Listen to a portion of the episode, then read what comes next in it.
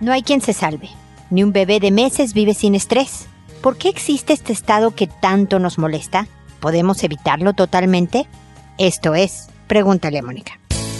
Noviazgo, pareja, matrimonio, hijos, padres, divorcio, separación, infidelidad, suegros, amor, vida sexual. Toda relación puede tener problemas, pero todo problema tiene solución. Pregúntale a Mónica. Porque tu familia es lo más importante.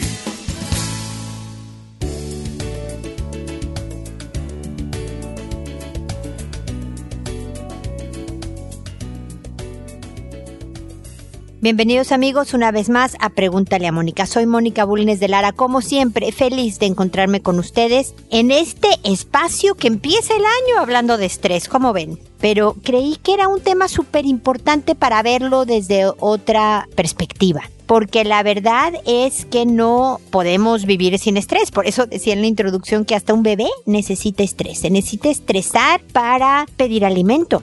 Se necesita estrés. El bebé necesita de estrés para pedir alimento. Nosotros necesitamos el estrés de querer una meta para motivarnos a alcanzarla. Necesitamos estrés para levantarnos en la mañana a atender nuestros deberes del día con nuestra familia, con nuestro trabajo, con nuestros amigos, con nuestros parientes. No podemos vivir sin estrés. Por lo tanto, convivamos amigablemente con él. Lo necesitamos. No podemos evitarlo totalmente, como pregunto en la introducción. Realmente es necesario para sentirnos vivos. Entonces, acogerlo como este motivador necesario, potente, que nos puede permitir sentir entusiasmo por algo, de verdad nos va a hacer menos pesada la carga lo que hace de un estrés algo imposible, por llamarlo de alguna manera, de sobrellevar,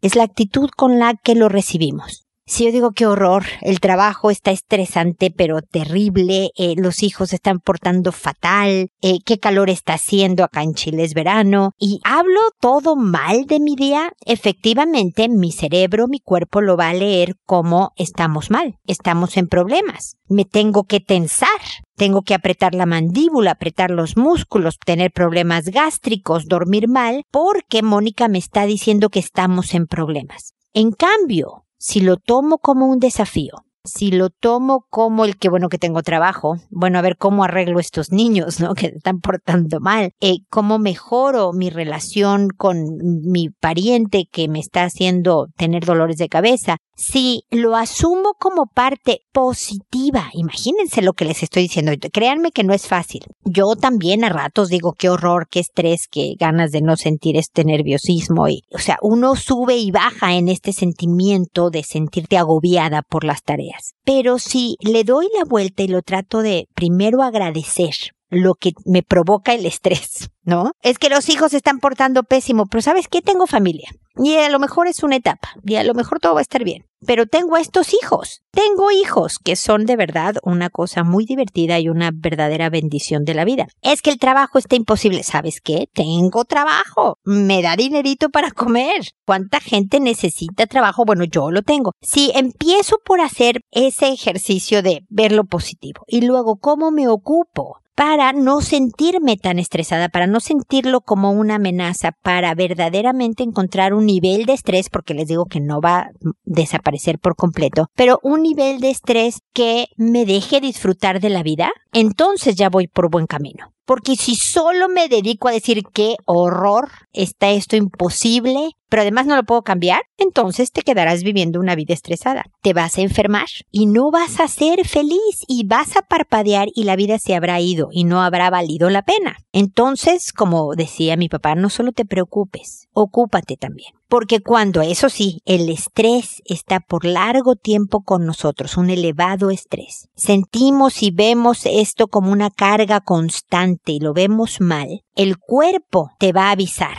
El cuerpo va a provocarte una enfermedad o un ataque de pánico o una crisis de ansiedad porque te está diciendo tienes que revisar tus cosas. ¿Verdaderamente tienes demasiado que hacer? Estás asumiendo tareas que no te corresponden o lo estás manejando fatal y tienes que hacer algo distinto al respecto, el cuerpo también avisa. Pero ojalá no lleguemos a que tu cuerpo te esté gritando para que le pongas atención. Ojalá verdaderamente primero agradezcas, después hagas el enorme esfuerzo de darle la vuelta a la actitud en la que recibimos cosas para después ocuparte. Y empezar este año, enero del 2019, con estrés. Pero este estrés, que es una pila enorme, una energía potente para lograr lo que de verdad estás planeando hacer con tu vida. ¿Qué vas a mejorar? ¿Qué vas a incluir que sea más divertido y que te haga disfrutar esta rápida, efímera existencia que tenemos en este planeta? ¿Ok? Como pueden ver, tengo más ruidos citadinos por la ventana porque está haciendo mucho calor y la tengo abierta. Espero que no les importe el ruido de la ciudad. De hecho, es el camión de la basura, por si quisieran saberlo. Pero en un ratito se va y nos volvemos a quedar en silencio. Mientras tanto, doy por terminado mi comentario inicial. También les cuento que este programa se trata de resolver sus consultas, que lo hago por orden de llegada, que a todo mundo le cambio el nombre para conservar su anonimato, que siempre contesto puedo llegar a tardar un mes aproximadamente, pero siempre contesto tratando de complementar con lo que les digo lo que ustedes hayan hecho con respecto a la situación de la que me platican, ¿ok?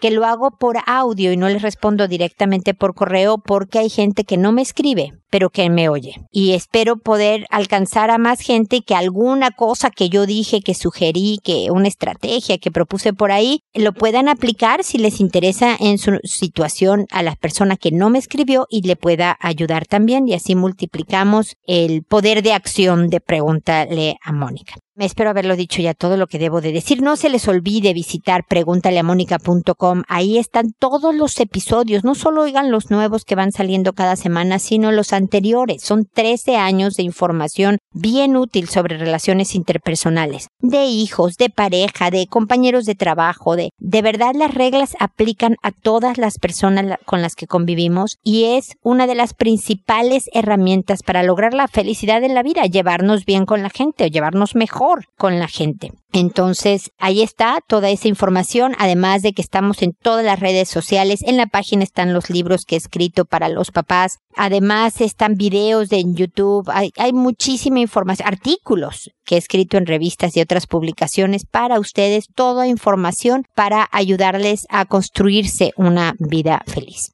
Hoy empiezo con Isolda, que me dice buen día. Creo que mi esposo, con el que tengo casada seis años, tiene un apego disfuncional con su familia y hasta ahora caigo en cuenta. Vivimos al lado de sus padres. Su trabajo lo buscó cerca de sus padres. Los visita todos los días y casi siempre dos veces al día. Si no va un día, sus padres luego le reclaman. Estoy cansada. Si va a la tienda, termina en casa de sus padres. Ya hablé con él pero él dice que es algo normal y hemos tenido problemas por este tema. Para terminar, en ocasiones su madre viene y él se va con ella. Ayuda, no sé qué hacer y me siento impotente y cansada de esta situación. Gracias. Gracias a ti, Isolda, porque esto de la mamitis o familitis, ¿no? Puede darse en casos de hombres y mujeres. Eh, eh, la verdad es que esto es bien transversal en cuanto a quienes lo sufren, entonces tu consulta puede ayudar a muchas parejas. La verdad es que es normal seguir en contacto con los papás una vez que nos casamos y nos vamos a vivir con nuestras esposas o esposos y tenemos hijos y todo eso. Lo que no es tan frecuente, lo voy a llamar así,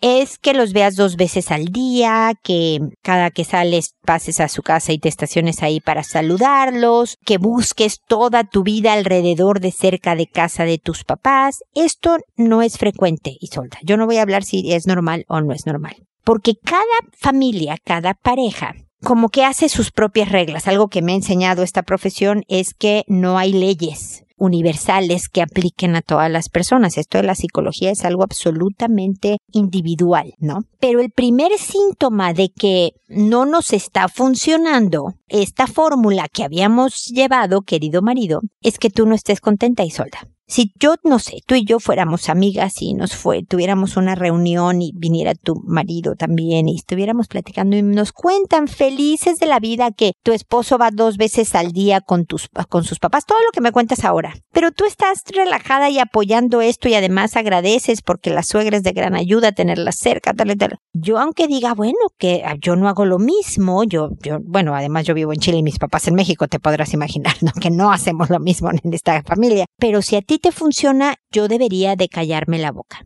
Aquí el problema es cuando alguno de los dos algo no le está funcionando. Pero Isolda, por seis años, de hecho desde el noviazgo seguramente, tu esposo era esta persona muy apegada a su familia. Tú apenas, me lo acabas de decir, caes en cuenta de cuán apegado era. Pero yo me imagino que esto no empezó hace 15 minutos que te empezó a cansar. Te tardaste seis años en darte cuenta y cansarte.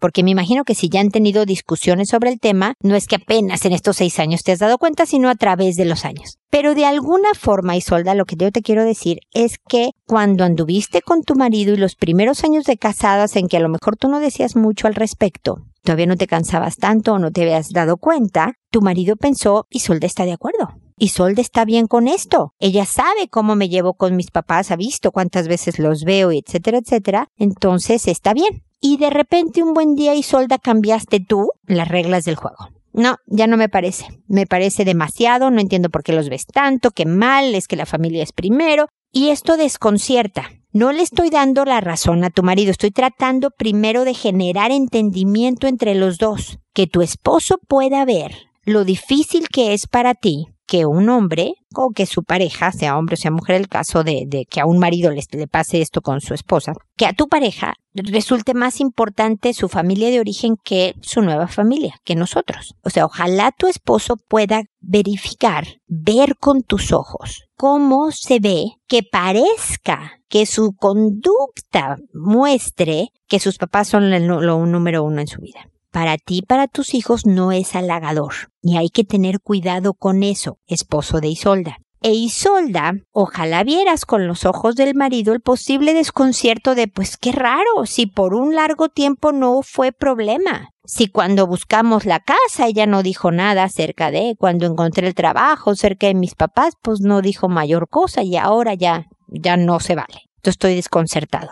Si ustedes, como con cualquier otro tema difícil que provoque serios problemas matrimoniales, si lo que quieren ustedes es durar juntos, contentos, porque pueden durar toda la vida, ¿no? Hay parejas que hasta se odian, pero por diferentes intereses se quedan hasta que la muerte los separe, ¿no? Pero si ustedes quieren llevarse bien, eh, tener cariño, no solo por los hijos, por Dios, no, no se queden por los hijos, quédense por ustedes, por su pareja y por ustedes, por su relación. Entonces sí hay que hacer concesiones de los dos lados. Tú, Isolda, vas a tener que conceder y tu esposo, del cual no tengo el nombre, vamos a llamarle Juan, va a tener que hacer concesiones. Y entonces a lo mejor tu concesión va a ser que repeles menos al respecto, pero la concesión de tu esposo es que en vez de ir dos veces al día va a ir un solo día. Si es necesario en que él o ustedes dos hablen con tus suegros, Isolda, para decir queremos tiempo, no les digan de que no es normal que su hijo vaya dos veces al día a verlos a ustedes porque como si fuera niño chiquito, todo eso no ayuda, Isolda. Tiene que ser con mucho cariño y tacto porque esta es la cultura de esta familia y tiene que ser respetada también pero le dices, queremos tiempo para nosotros, estamos trabajando en la unión de nosotros como pareja y nosotros como padres de nuestros hijos, y por lo tanto vamos a reducir un poco las visitas. No hablen de él, ¿no? Y Juan va a ir en vez de dos veces al día, va a venir una vez. Le voy a pedir, suegra, con todo agradecimiento por su comprensión, que solo venga cuando le invitemos, que no nos caiga. Yo sé que al principio va a ser difícil para todos, me pueden decir que vamos a tomar tiempo en acostumbrarnos, pero yo sé que ustedes quieren que nuestro matrimonio funcione y que estemos unidos y queriéndonos mucho por muchos años y entonces esto va a ayudar muchísimo. Pero para eso, Isolda, el que más tiene que hablar es tu esposo. No puede decir algo como, es que Isolda quiere que ya no venga y Isolda dice que porque te vas a convertir en la villana, tus suegros te van a alucinar, tu hijo, eh, van a sentir que su hijo está en una relación de pesadilla, pobre hombre, mira cómo lo explota. Tienen que estar de acuerdo. Isolda, tienes que venderle a tu esposo la idea y que la compre de que verdaderamente eso, necesitan trabajar en el fortalecimiento de su relación. Pero tiene que ser todo esto, Isolda, y es difícil porque hay cansancio, porque hay discusiones, porque hay entregado con mucho amor. ¿Sabes qué es la buena noticia, querido esposo mío? Que te extraño. Que cuando te vas con tus papás quiero que estés aquí. No solo lo dices porque quieres que te ayude con los hijos. Bueno, también, sí. Seamos sinceros, también eso. Pero me gusta hacerlo de a dos y que los niños te vean a ti y que reciban la forma en que tú les haces cosas en vez de como yo, porque necesitan esos dos estilos, nuestros hijos, mi querido esposo. Si lo llenas de amor al respecto, al contarle toda tu necesidad de, familia que tienes de él, de pareja que tienes de él, y que cuando verdaderamente lo hagas hacer un pequeño esfuerzo y solo fue una vez a casa de sus papás, tú le festejes y le digas qué bueno y que refuerces esa conducta y solda de verdad es una labor de tiempo, de paciencia, en algo que se ha construido toda una vida, porque no son los seis años de matrimonio, ¿eh? Esta relación con su hijo, estos papás la construyeron durante toda una vida entonces no vas a poder cambiar las cosas en dos semanas. Va a tener que ser gradual y siempre dejándole un buen pedazo de cercanía importante con sus papás. Porque como te decía, esta es la cultura de esta familia, esta es la necesidad que tiene tu esposo por cualquier razón. Y como hablaba yo un poco sobre el estrés, vele el lado útil positivo de tenerlos cerca a los suegros. Tristemente, como pasa con todos los papás, no van a vivir para siempre y tarde o temprano estarán ustedes juntos. A lo mejor muy tarde. No, no espero que no muy tarde, quiero decir, a lo mejor en mucho tiempo. Entonces hay que convivir con esta situación lo mejor posible, pero siempre priorizando la unión familiar. Si tú y tu esposo están bien, tus hijos estarán bien y va a valer la pena el esfuerzo que hagan al respecto. Espero que mis ideas te sirvan, Isolda, y espero sinceramente que sigamos en contacto. Juliana, por otro lado, me dice, hola, quiero saber cómo le hago para que mi hija de seis años ponga atención sin distraerse y tenga buenas calificaciones. A ver, Juliana, la escuela, el sistema escolar de muchísimos países me voy a atrever a decir que de la gran mayoría de los países, no solo en Latinoamérica, en el mundo, está diseñado para quedarse mucho tiempo sentado tomando apuntes. Y para un buen número de niños, para un número no menor de pequeños, esto es demasiado pedir. La escuela no está diseñada para los niños, por ejemplo, que se distraen fácilmente como tu hija que suelen ser más creativos, ¿eh? Está asociada el déficit de atención con la creatividad. La verdad es que muchas investigaciones han hecho este link y a lo mejor tu hija va a ser una arquitecta muy exitosa, a lo mejor va a ser una diseñadora reconocida, a lo mejor va a tener creatividad en la resolución de problemas en, en la empresa. O sea, necesitamos gente que se distraiga, que sea creativa, pues, ¿no? Y otro punto importantísimo, mi querida Juliana, es que las calificaciones no predicen el éxito profesional de una persona. Puede enseñar ciertos buenos hábitos el, estudiar, obviamente la disciplina, el orden, ¿no? Del estudio provoca disciplina y orden en la vida. Pero el estudio con la calificación no se deben de asociar. El número no dice nada de tu hija. Nada, mi querida Juliana. Pareciera yo, ya lo sé, que tu hija de seis años me, me mandó un dinerito para que yo te dijera cosas a su favor, pero realmente no. Estoy tratando de poner en contexto lo que más necesita tu hija. Lo que verdaderamente la va a hacer sentirse con una fuerte autoestima, con seguridad y confianza en ella misma y en los demás que tenga empuje y motivación, o sea, de verdad características que tú quieres, estoy segura que tenga para la vida, es que tú no le digas que como ella es, está mal. Fíjate lo que te estoy diciendo, que como ella es, está mal, no lo que ella hace. ¿ok? Porque le vas a tener que decir que lo que hizo estuvo mal. No debiste de, no sé, pegarle a tu hermanito. No debiste de... Esas cosas son lo que ella hace. Pero para una pequeñita de 6 años, como cuando tenga 9, como cuando tenga 11 o tenga 16, la distracción es posible que sea parte de su vida. Lo que ella necesita, Juliana, son estrategias para manejar mejor el ser distraída. Y lo que ella necesita son herramientas técnicas de estudio para aprender a estudiar un poco mejor la buena o mala calificación es lo de menos, de verdad es, ya sé que parezco frase de Facebook, pero lo que importa aquí es el esfuerzo que haga por pasar, porque también sé que necesita calificaciones y cosas para pasar y poder estudiar una carrera y poder mantenerse y todo esto. Tampoco estoy negada que no le digas nada y que tenga cero toda la vida, para, por supuesto que no. Porque te estoy hablando, sí necesita disciplina, sí necesita saber estudiar, necesita orden, necesita estructura, ¿no? De horarios y de una serie de cosas para que poco a poco, gradualmente, ella se pueda ir haciendo cargo de ella misma y salir adelante. Pero creo que muchas veces como papás nos enfocamos en lo menos importante. Perdóname que te lo diga, Juliana.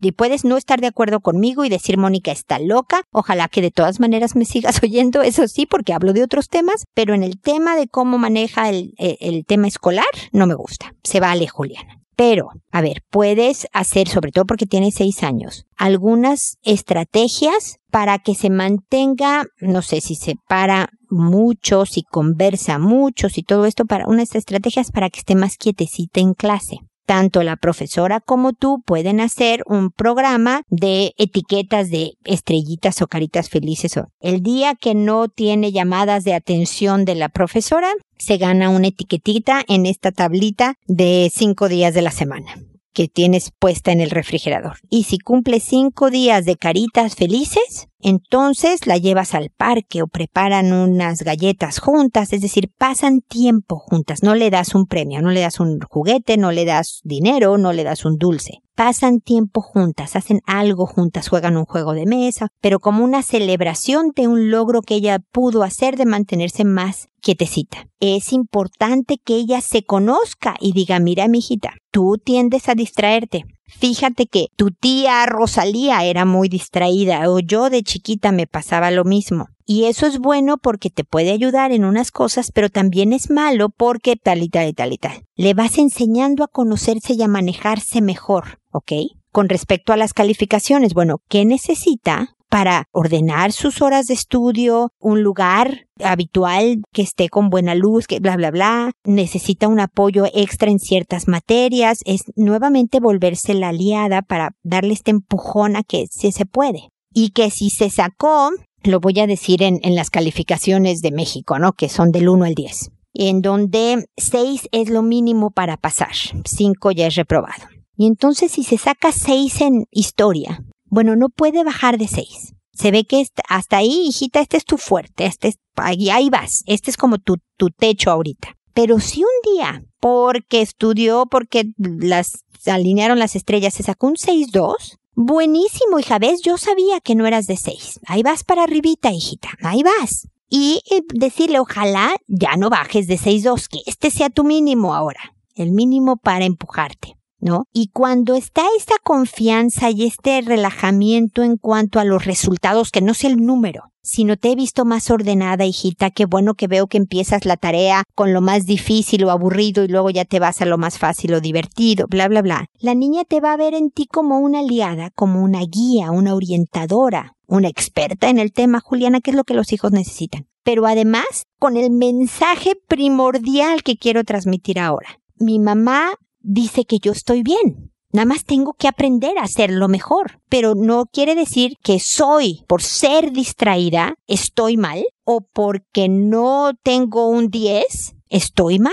Le soy suficiente a mi mamá. Ese es como el mensaje, Juliana. Mi mamá dice que yo soy lo máximo, independientemente que tengo seis en historia. Porque cuando los papás se centran y presionan en las calificaciones más que en todo lo demás, el hijo siente no soy suficiente. ¿No? Mi mamá quisiera este hijo como Juanito en mi clase o como Margarita de mi clase, que es de puro 10. Y le dan todas las medallas y se sube La verdad es que los hijos de puro 10 y de buenísimas calificaciones muchas veces es porque naturalmente se le da el estudio son habilidades diferentes. Tu hija tiene unas habilidades y estas otras gentes otras habilidades. Pero bueno, Juliana, yo espero que no estés tan en contra de mi opinión. espero también que me escribas y me rebatas. Me ha escrito la gente para que me digan, fíjate que en esto no estuve tan de acuerdo y cosas así, pero el propósito es de verdad ayudar a tu relación con tu hija que es fundamental y que gradualmente eh, salga adelante, ¿ok? Que pueda eh, seguir trabajando en crecer como persona y en ser una mujer como digo yo, con M mayúscula.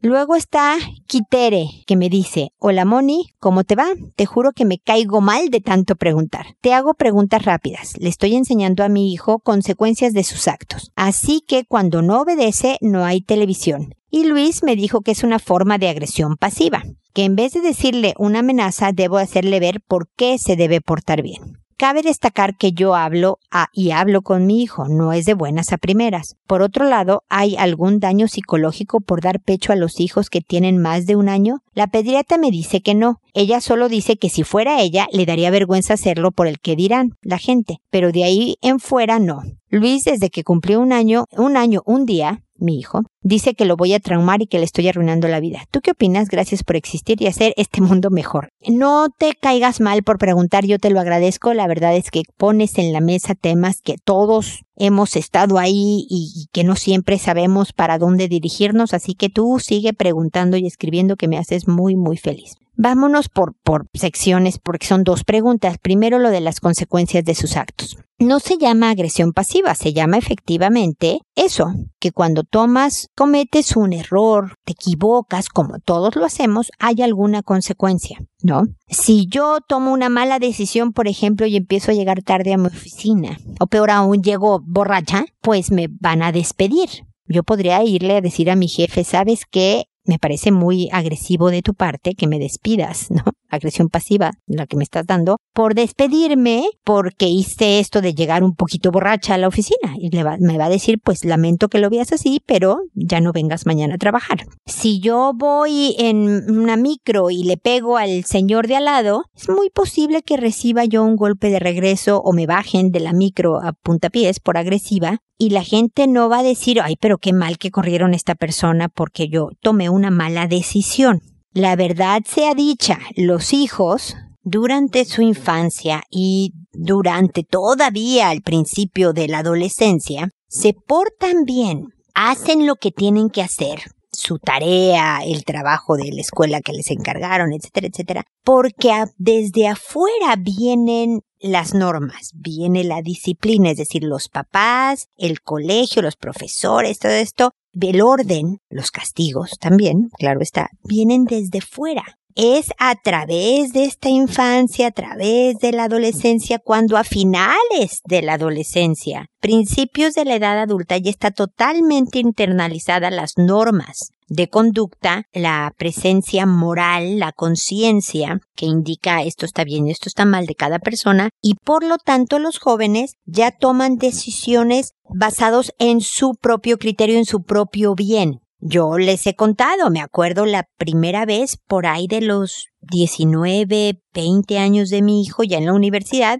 que un viernes me dice, hoy no voy a salir mañana tengo prueba, sábado, mañana sábado, y quiero estar bien para mi prueba. o sea, yo lo quería llevar al hospital a que lo analizaran porque estaba gravemente enfermo, estaba delirando de alguna fiebre maligna, ¿no? Porque cuando mi hijo iba a evitarse una fiesta por un deber, esto pasa ya al final de la adolescencia, como les digo, al principio de la edad adulta. Mientras tanto, los hijos requieren que los papás le digan, si le pegas a tu hermanito, te vas a ir a tu cuarto. Si no haces la tarea, no va a haber televisión. Si no cumples con las responsabilidades, no va a haber privilegios definitivamente, ojalá entendiéramos solo hablando. Y yo sé, Quitere, que tú hablas con tu hijo, que le explicas esto no se hace por estas razones, pero de todas maneras no hay tele. Necesito un poco del rigor para decir, mm, no me conviene, no me conviene no portarme bien o no hacer caso o no hacer lo que tengo que hacer porque me pasa esto.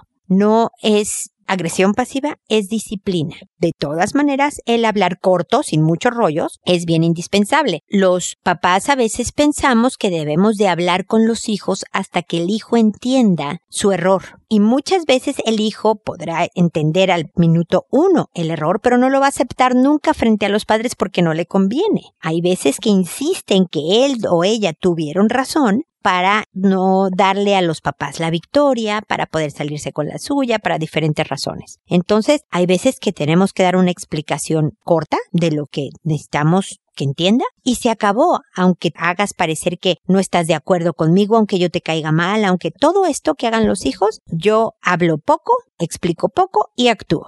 Eso es lo que con cariñosa firmeza, ustedes saben cómo siempre lo he dicho, no necesitas hacerlo gritando, no necesitas hacerlo lastimando físicamente, mucho menos, ni demás, ¿no? Lo dices claramente, tranquilamente, con mucho amor. Sí, mi amor, entiendo que tenías muchas ganas de ir a la fiesta y, entiendo que a tu edad eso es súper importante y demás. Entiendo que yo te caiga mal por castigarte, viejo, pero mira, por estas razones creo que es importante. No, mamá, pero es que ya entendí, ya entendí que hice mal yo lo sé y te agradezco que hayas entendido, la consecuencia persiste, porque de verdad eso ayuda a que el aprendizaje se establezca. ¿ok? Entonces, no coincido con tu esposo Quitere, pero es importante que sí haya una estructura disciplinaria, independientemente de cuál decidan ustedes que deba hacer. Para tu hijo es importante que sepa que sí hay consecuencias de los actos porque se va a enfrentar en la vida real con muchas de estas situaciones. Y luego me dices que si es traumático darle pecho a un hijo, darle leche materna a un hijo después de un año. Mira, generalmente no lo es. No, no, ninguna circunstancia psicológica, emocional importante.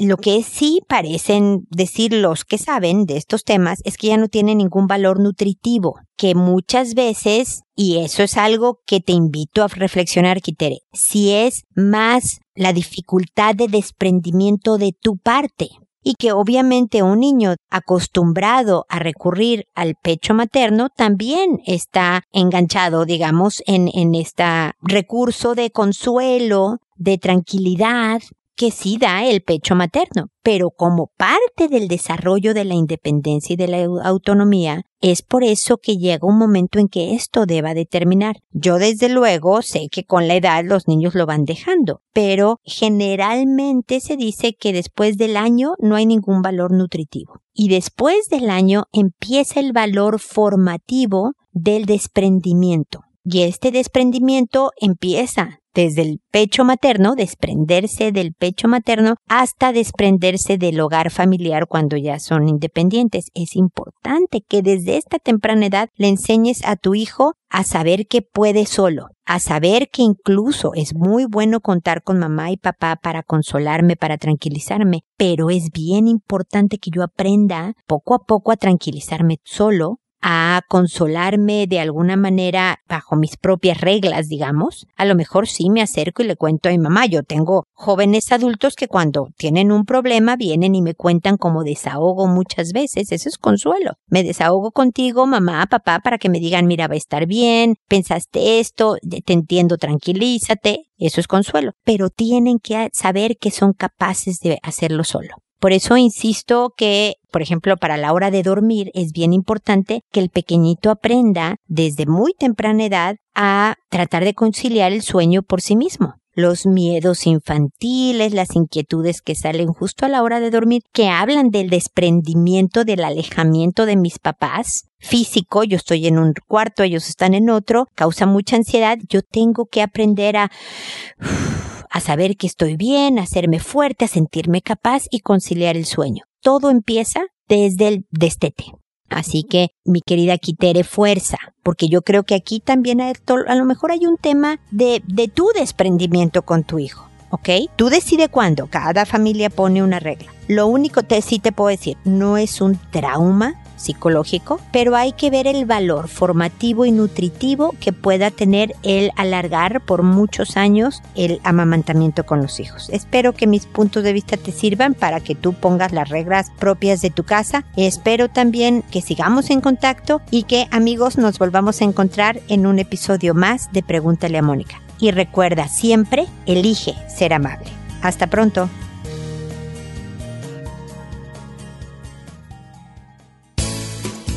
¿Problemas en tus relaciones?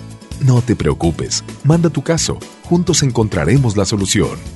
www.preguntaleamónica.com Recuerda que tu familia es lo más importante.